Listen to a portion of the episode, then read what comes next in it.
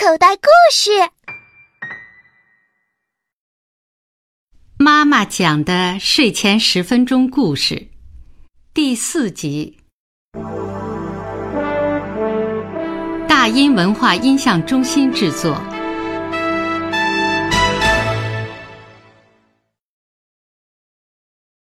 朱警官，武玉贵。朱警官第一次巡逻。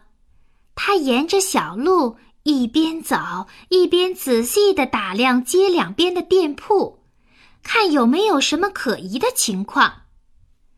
从银行门前经过的时候，朱警官一眼就瞅见了鳄鱼。鳄鱼戴着副墨镜，正把一捆捆的钞票往皮箱里装呢。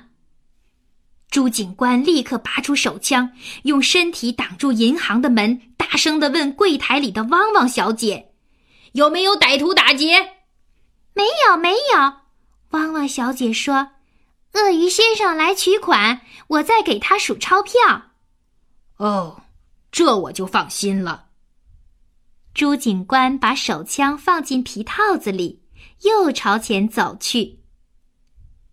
在街心公园里，朱警官发现猫先生从猫女士的怀中夺走了小猫。朱警官赶紧跑过去问猫女士：“他是不是抢走了你的孩子？”“哦，不是，不是。”猫女士笑着说：“他是小猫咪的爸爸，每次上街，他总是抢着抱孩子。”“嗯，真是位好丈夫。”朱警官点点头，笑了。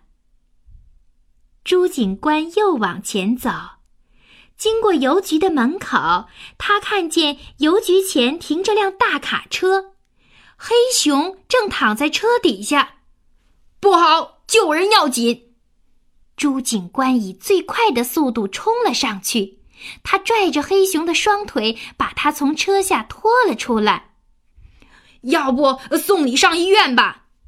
朱警官着急地问：“黑熊师傅笑了，你误会了，我的车出了点毛病。”巡逻了一整天，朱警官回到家里，他的八个孩子立刻围上来问：“爸爸捉到了几个小偷？爸爸有坏蛋吗？”朱警官十分的沮丧。他对太太和孩子们说：“你们不知道警察的工作是多么无聊。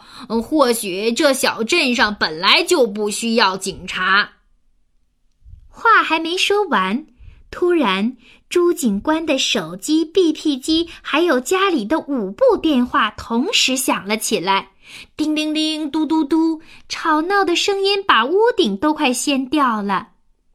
猪太太和八只胖小猪都帮忙接电话。哇，情况真不少！小狗商店发生了盗窃案，袋鼠太太丢了孩子，山羊公公迷路了，有人捡到了钱包。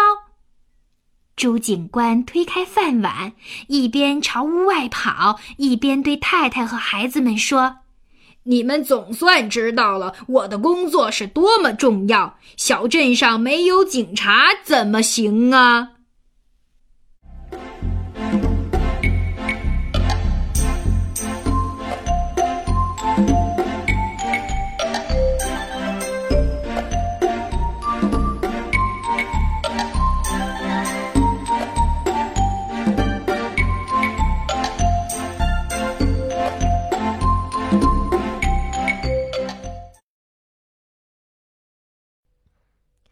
小朋友，你现在收听的内容来自口袋故事 App。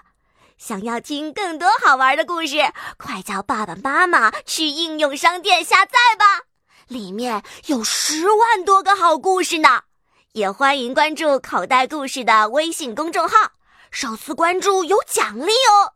记住，搜索“口袋故事”就可以找到我们啦。